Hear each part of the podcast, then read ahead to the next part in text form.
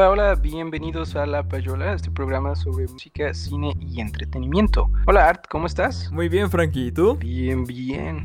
Oye, el otro día me estaba echando Operación Dragón y esta película sobre Bruce Lee y me acordé que cuando empecé a vivir acá en Estados Unidos, uno de mis roomies era un cuate de China y él me explicó que este grito que se echaba Bruce Lee al principio de las peleas, ese como ah, uh", ese sonidito que hacía no era nada más como un grito de guerra. De hecho, me explicó que en chino lo que está diciendo es está diciendo pelea, así como retando al oponente. Para quienes no saben, Frank vive en Estados Unidos porque se fue allá a estudiar un doctorado en economía en Atlanta precisamente. Y bueno, pues ahorita ya vive allá, vive en California y da clases en una universidad estatal por allá. ¿No es así, Frank? Así lo es. Así es, así es mi arte. Y bueno, hoy precisamente queremos hablar de Bruce Lee. Un cuate muy icónico porque fue un actor, director y experto en artes marciales y la verdad es que revolucionó la industria del cine en su momento y dejó mucha huella para el futuro. Sí, su vida y lo que él hizo en ella es bastante interesante porque no solo fue actor y experto en artes marciales, también fue eh, bailarín profesional y también él estudió filosofía. Entonces es un, fue una persona pues bastante completa, o sea, con muchas habilidades y muchos estudios también. Cierto, cierto. Desde muy pequeño, desde los tres meses actuó en, películas, ¿no? Allá, allá en Hong Kong.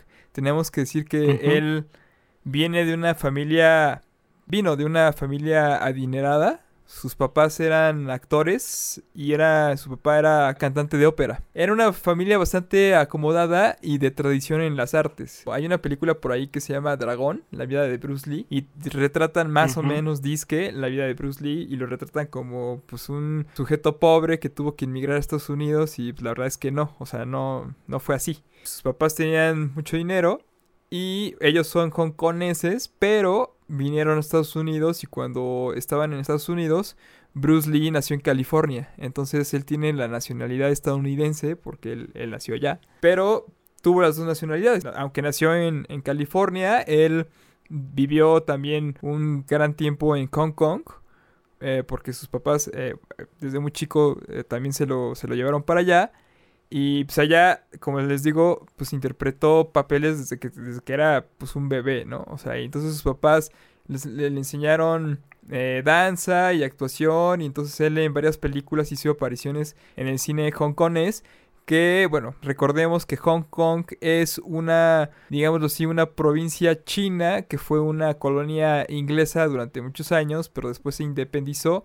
Y entonces funciona como una especie de país independiente. Es una especie como de... Sí, de país independiente de China. Aunque hablan el mismo idioma y tienen más o menos las mismas costumbres, eh, políticamente se maneja como un país eh, independiente de China. Sí, él hizo más o menos como 20 películas cuando niño siendo actor. Bueno, él nació en 1940, tenía bien claro su objetivo de vida no era, no era ser actor, contrario a lo que muchos podrían pensar. Él más bien estaba muy adelantado a su tiempo y lo que él quería desarrollar, más que una carrera de actuación, era una marca personal.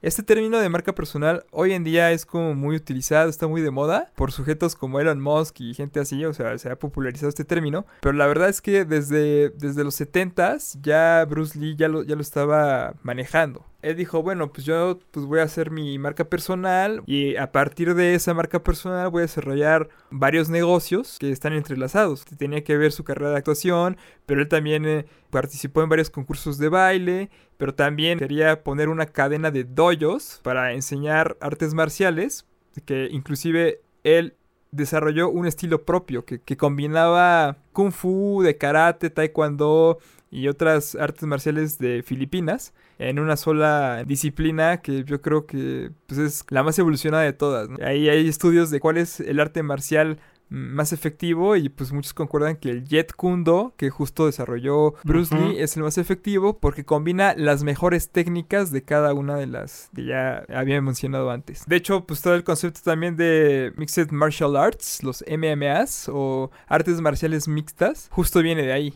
Este arte, el Jet Kundo, es muy particular. De hecho, se le conoce como el camino del puño interceptor. Esa es la manera en la que creo que se puede traducir en inglés, The Way of Intercepting Fist. Y es muy particular porque lo que usa este método es que usa al oponente. O sea, cuando el oponente ataca, es que uno tiene que buscar la distancia más corta para golpear al otro. Entonces uno usa la fuerza del otro. Y es una cosa fantástica verlo en acción. De hecho, hay doyos donde se enseña esto y es como dice Art, es una especie de arte marcial híbrido porque combina diferentes filosofías y diferentes disciplinas en una sola. Como dice Art, toma lo mejor de muchas. Es un arte que se basa mucho en la velocidad. De hecho, una de las cosas que Bruce Lee incorpora en este arte son los movimientos o las técnicas de Mohamed Ali.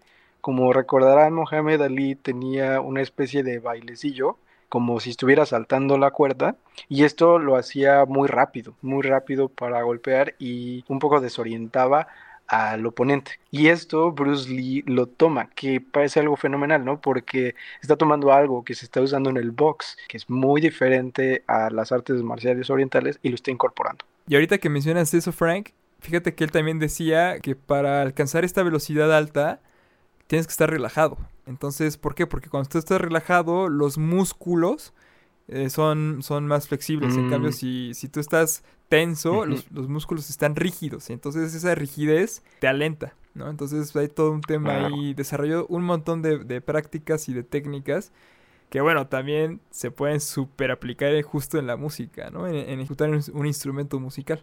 Mm, entonces, Bruce Lee eh, como sus papás eran hongkoneses, él hace carrera allá en Hong Kong y todo esto, pero él pues entiende que pues tiene que hacer carrera en Estados Unidos. Entonces él se regresa a Estados Unidos y le dan un, su primer eh, papel como actor relevante que fue en la serie del Avispón Verde como Kato, que era el asistente chofer de la, del Avispón Verde. Pero en aquellos años, recordemos que eran los años 60, y había un tema de que, pues no, o sea, los papeles protagónicos solo pudieran ser interpretados por actores blancos, ¿no? Había todo un tema ahí social que todavía no aceptaba, no tenía una apertura racial. Entonces en el Iceborne verde, pues le pusieron su antifaz. Él como tenía rasgos orientales, obviamente, él entendió que que teniendo ese antifaz de por medio, pues nadie nunca lo iba a reconocer. Entonces dijo, no, pues aquí a, mí no me, no me conviene seguir actuando en este tipo de papeles, porque aquí nadie me va a, conocer nunca. Y recordemos que, lo que,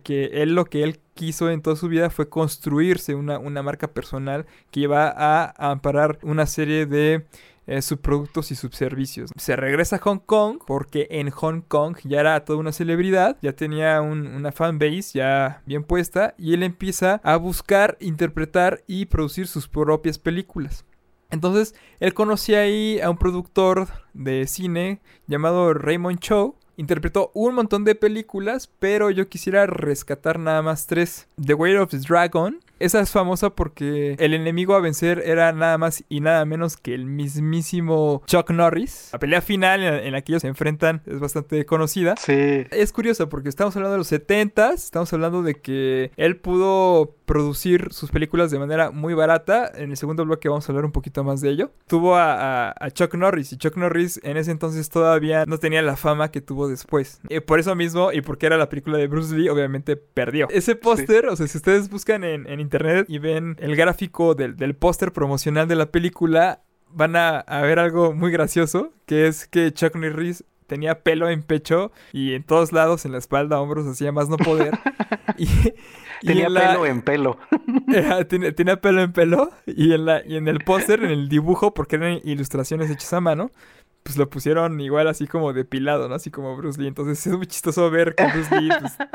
La siguiente película, que fue yo creo que la más importante en la carrera de Bruce Lee, fue Enter the Dragon de 1973 que en español se tradujo como Operación Dragón y que fue yo creo que la más, la más famosa de Bruce Lee porque fue la primera película que ya hizo Hollywood. Ya intervino, ya puso capital y puso talento ahí en la producción y todo. Esa se estrenó en 1973 pero Bruce Lee falleció seis días después del estreno de esta película. en lo que él estaba produciendo otra película que se estrenó hasta 1978 que se llamó eh, El juego de la muerte, en la que él se tiene que enfrentar a una serie de jefes, digámoslo así, como si fuera un videojuego. Él tiene que irrumpir en una pagoda. Una pagoda es un edificio al estilo asiático, eh, sí, sí, sí, asiático. Y entonces en cada episodio de la pagoda se, enfrenta y tiene que pelear contra un personaje diferente. Esta es la película que justo hace homenaje Quentin Tarantino en la película de Kill Bill, eh, porque le pone a la, actriz Uma Thurman un mameluco amarillo, que es el mismo que precisamente utiliza Bruce Lee en esta película de El Juego de la Muerte. Oye, interesantísimo arte, pero ¿qué te parece si continuamos después de este corte?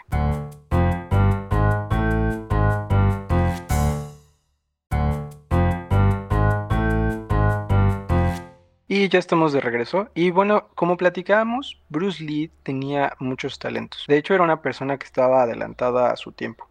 Esta tradición, por ejemplo, de usar proteínas para entrenar y construir el músculo, eso era una cosa que él ya hacía desde los 60, 70 y esto fue una práctica que se generalizó hasta los 90 en el mundo, en particular en Estados Unidos y luego se extendió al mundo.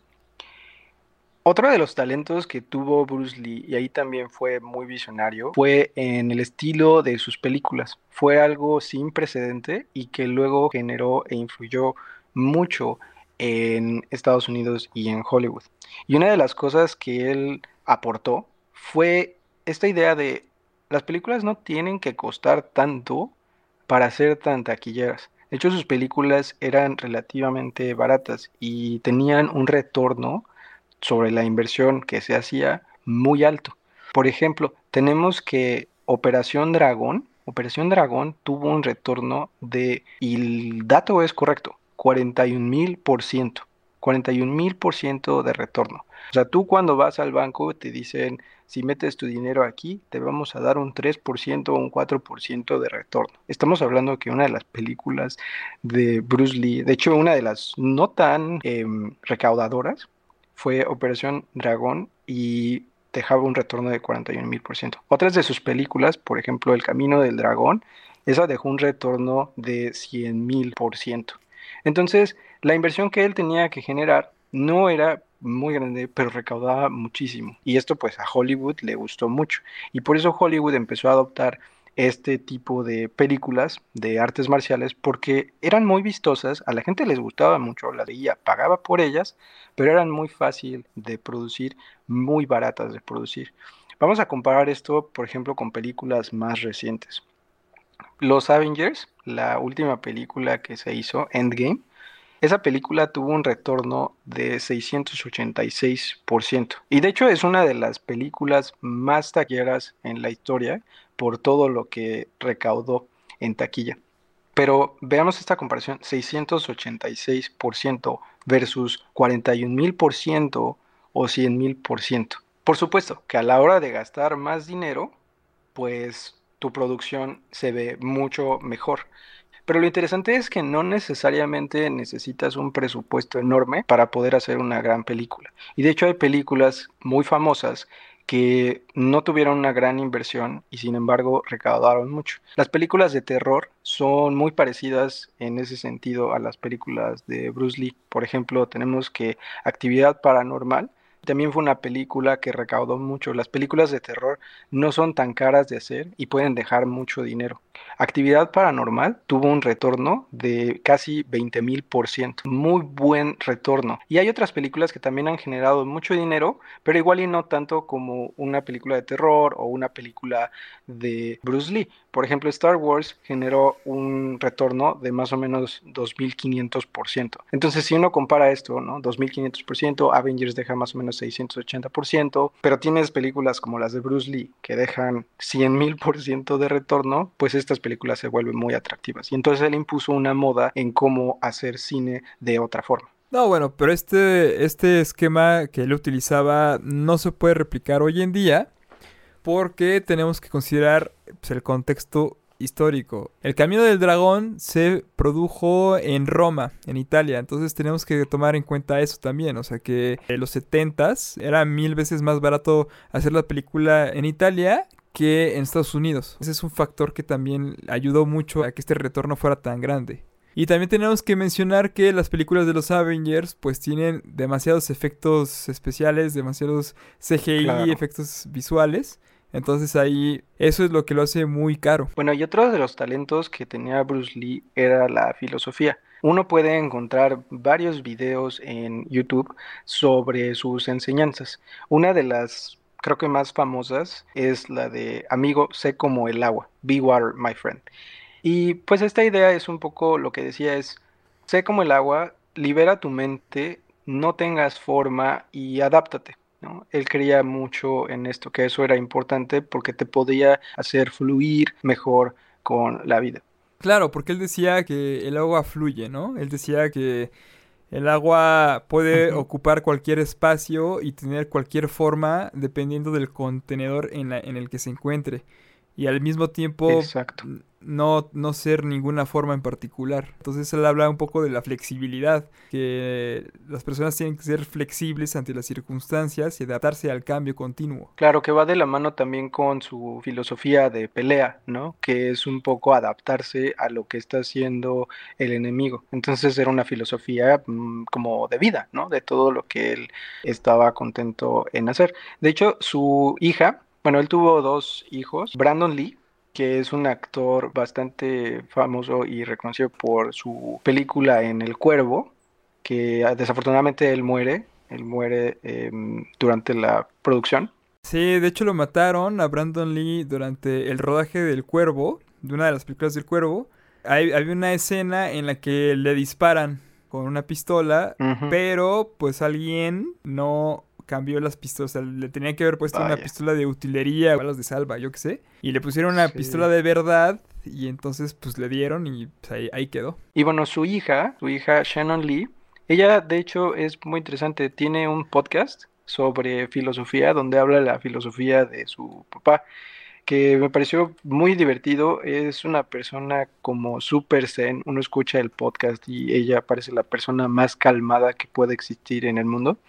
Y me parece muy divertido que, que hable de todo lo que ella aprendió viviendo con su papá, porque pues si uno tiene todo ese, toda esa exposición de primera mano, pues uno lo aprende mil veces mejor. Entonces creo que es un podcast que les recomiendo mucho.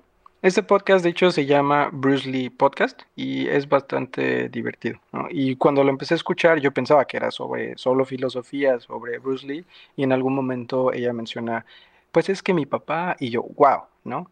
Y entonces me quedé pensando, oye, tú no eres como hijo del santo o de Blue Demon o algo así. ¿No? ¿Tú, Frank, no tienes alguien, alguien famoso en la familia, alguien así que hayas dicho, órale? No, no, desafortunadamente no. bueno, y aparte, Bruce Lee inspiró muchos otros campos del entretenimiento. En los videojuegos, claramente hay una influencia de él en varios directamente. Por ejemplo, hay personajes del juego de Mortal Kombat, eh, Liu Kang. Es un Bruce Lee que avienta fuego de las manos. y se convierte en dragón también. y se convierte en dragón. Y luego, pues hay otro personaje de un juego también bastante famoso en su época, Tekken, eh, donde hay un personaje que se llama Marshall Law y él también es un calca de Bruce Lee. Y bueno, Bruce Lee es un estuche de monerías. Hay muchísimos datos curiosos. Por ejemplo, aparte de lo que mencionaba Art al principio, que era un excelente bailarín. Bueno, él era un excelente bailarín y ganó, de hecho, una competencia en Hong Kong de cha-cha-cha. Tiene otras cosas muy peculiares. Por ejemplo, él se removió las glándulas sebáceas de las axilas porque le parecía que no era estético estar sudando. Y de hecho, alrededor de lo que vamos a hablar en un momento sobre la muerte de Bruce Lee, hay gente que piensa que su muerte estuvo relacionada con esto, que de alguna forma el, removerse estas glándulas le generó un problema eh, mayor. ¿Cómo fueron las circunstancias en las que Bruce Lee muere? Bueno, él, como habíamos dicho, ya estaba produciendo su película de El juego de la muerte estaba en Hong Kong y fue a la casa de una actriz que iba a aparecer en otra película posterior a esta que es Tenpei. Se rumorea que Tenpei era amante de Bruce Lee. Entonces, ahí puede, o sea, puede ser que sí, puede ser que no, quién sabe, la neta. Y pues bueno, él estaba en su departamento y como bien dices, esta remoción de las glándulas eh, sudoríparas de las axilas le trajo pues consecuencias. ¿Para qué sudamos nosotros? Para mojar la playera. Exacto, y, es una manera de que el cuerpo equilibre el calor. Justo en ese verano en el que él muere fue un tiempo muy caluroso, fue uno de los veranos más calurosos de la década en Hong Kong.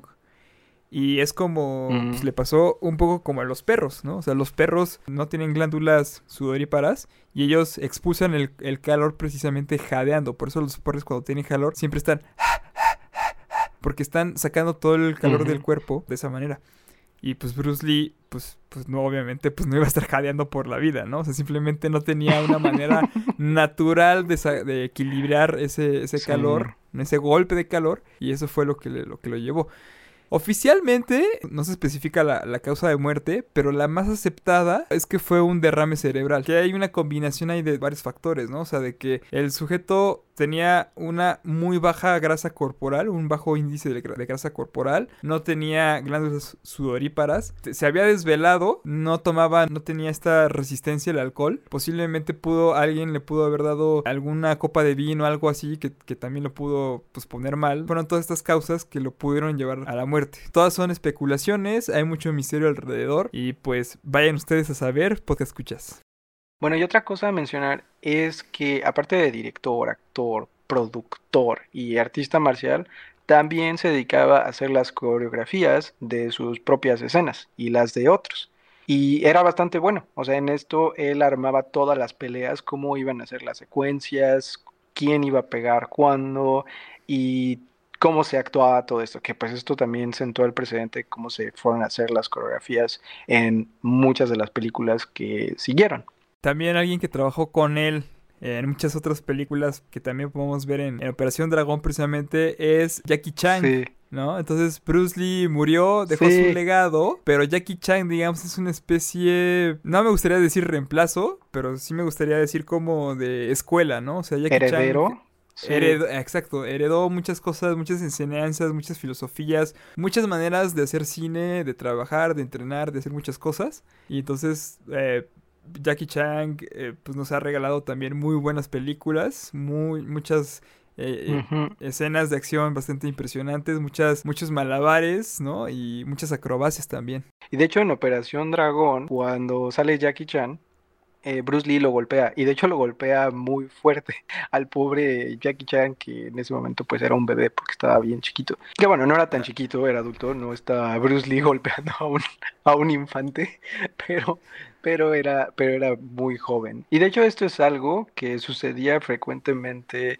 en sus películas, ¿no? Que habían accidentes porque pues las peleas, a pesar de que se están simulando, pues sí sueltan los golpes y ellos se pueden golpear. De hecho, se dice que en varias de sus películas, los extras que estaban peleando, haciendo las coreografías, de hecho retaban a Bruce Lee. Y entonces hay anécdotas muy simpáticas. Eh, alguna se contó de que uno de los extras reta a Bruce Lee y Bruce Lee lo marca en distancia. Suelta unas patadas rapidísimo y de hecho los que estaban observando la pelea pensaron que no había pasado nada, que nada más se había marcado las patadas. Y cuando ven al extra, traía sangre en la boca. O sea, fue tan rápida la patada que le sacó sangre en la boca y nadie, se, nadie percibió que realmente lo había golpeado. Y pues ahí lo tienen, payolitos y payolitas. Esta fue una especie de historia resumida acerca del gran maestro de las artes marciales Bruce Lee. Si les gustó este podcast, háganoslo saber en caja de comentarios o en Facebook, porque tenemos Facebook y Twitter. Ah, no, Twitter no, ¿verdad? No, no tenemos Twitter, pero tenemos Instagram, eso sí tenemos. Entonces ahí mándenos todos sus comentarios todas sus sugerencias de qué otros temas quieren que hablemos y no dejen de escuchar los demás episodios de La Payola. Nos escucharemos en el próximo episodio. Que tengan una linda semana. Adiós.